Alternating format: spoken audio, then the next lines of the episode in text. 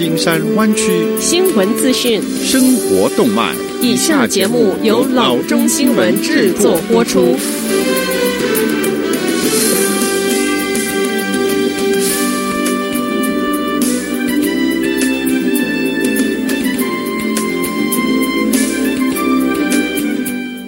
各位听众，大家好，欢迎来到老中广播电台的节目，我是君君。我们首先来关注今天的旧金山湾区地方消息。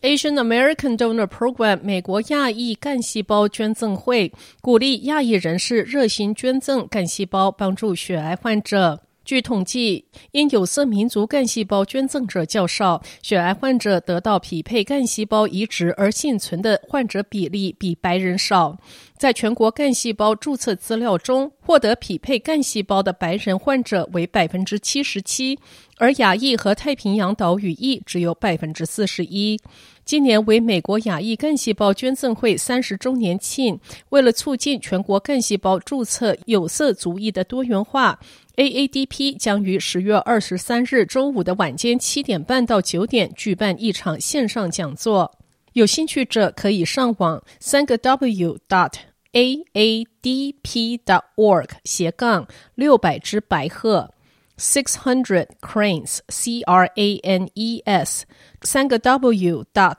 AADP dot org 斜杠六百 C R A N E S 下次消息，二零一八年发表以来就备受隐私权的争议。Google 自然与 AI 助理 Duplex 有最新发展的讯息。Google 表示，自从瘟疫发生以来，它已经被推广到八个国家，包括药房、餐厅和杂货店等企业清单，也已经进行了超过三百万次的更新。该公司还表示，这些更新在地图和搜寻中被浏览过超过两百亿次，并且自上市以来，Google Assistant 中中的 Duplex 已经完成了超过一百万个预约，并指出，去年开始在美国使用 Duplex 自动更新 Google Maps 和 Search 上的商业资讯，从而使企业老板不必动手更新商业营业时间或者是否提供外卖等营业资讯。Google 表示，这样快速的进展得益于神经语音辨识和合成的技术进步，以及 Google 自己的新语言理解模式。说百分之九十九的 Duplex 电话已经是完全自动化了。下则消息：公开模仿他人到可以在纽约证券所上上市。中国大陆的很日本品味的生活用品连锁店 Miniso 做到了。而且 IPO 变涨了百分之四点四。这家历史不过才七年的公司，从名字、品牌、产品到网站，处处都让人以为它是日本来的，因为它与无印良品、优衣库和大创非常的相似，也公开宣称自己是模仿日本生活用品的经营，但它却是中国大陆土生土长的自有品牌。该公司由腾讯和 Hill House Capital 支持，似乎有意用日语来命名自己的品牌。但在如这回 IPO 新闻稿和针对特定国家地区的网站等公开讯息中，该公司描述自己是由中国大陆企业家叶国富和日本设计师三宅纯弥于二零一三年在东京所联合创立的。但是这一点的日本血统却在 IPO 说明书中找不到。下则消息，由 San Francisco 联合学区督学任命十二名社区成员所组成的一个小组，认为 George Washington、Abraham Lincoln，甚至参议员 Dianne Feinstein 这些名字都太有问题，不应该出现在校区内的学校名称上。大约九月底，该小组发现，该学区的一百二十五所学校中有四十四所在审核后可能不得不改名。KGO 报道说，小组成员试图重新命名目前具有以下名称的学校，这中间是包括。直接参与殖民者、奴隶主人或者是奴役的参与者、种族灭绝及奴役的造事者、剥削人工、人民的人、直接压迫或虐待妇女、儿童、酷儿或变性人、与任何人权或环境虐待有关系的人，以及众所周知的种族主义者，甚至白人至上主义者和信奉种族主义的人。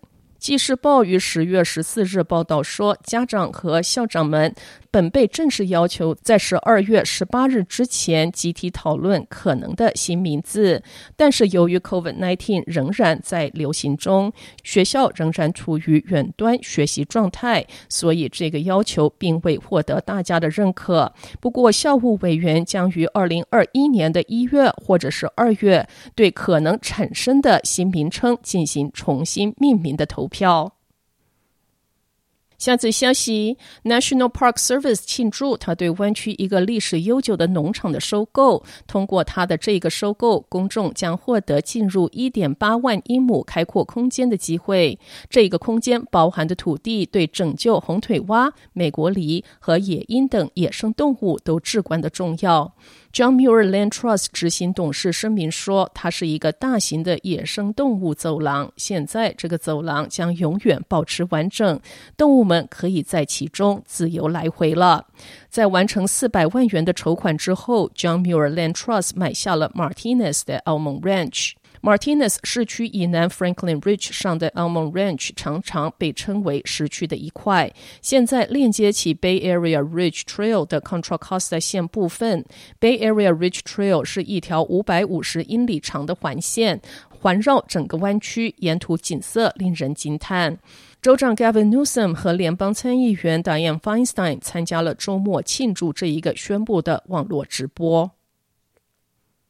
下则消息，湾区食品政计处已经看到需要帮助的人数达到创纪录的新高，但是现在他们正面临难题，那就是招募足够的志愿者完成这项工作上是困难重重。志愿者是 San Jose 和 San Francisco 食品赈济处的生命线，但由于疫情具有传染的风险，找到愿意出手帮忙的人难度加大。没有志愿者，我们无法完成任何的工作。一位 San Francisco 食品赈济处的一名员工说：“我们无法像我们希望的那样。”高效率的提供食品。由于公司敦促员工留在家里，食品政计处服务的人数是疫情前的两倍，这也使志愿者队伍比以往任何时候都要薄弱。一名食品政计处的员工说：“过去企业团体、学校和社区团体会提供帮助，但是现在由于疫情，他们无法以同样的方式提供助援。”这名员工谈到在当地食品政计处做志愿者的时候。后说：“如果你有机会，体力还行，而且你乐意，请尽一切的可能帮助我们。除了志愿者人数不多之外，另一个挑战是，由于距离的限制，在任何特定时间允许人们进入房间的人数有限。”好的，以上就是生活资讯。我们接下来关注一下天气概况。今天晚上湾区各地最低的气温是五十四度到五十六度之间。明天最高的气温是七十四度到八十一度之间。好的，以上就是生活资讯以及天气概况。新闻来源来自 triple w dot news for chinese dot com 老中新闻网。好的，我们休息一下，马上回到节目来。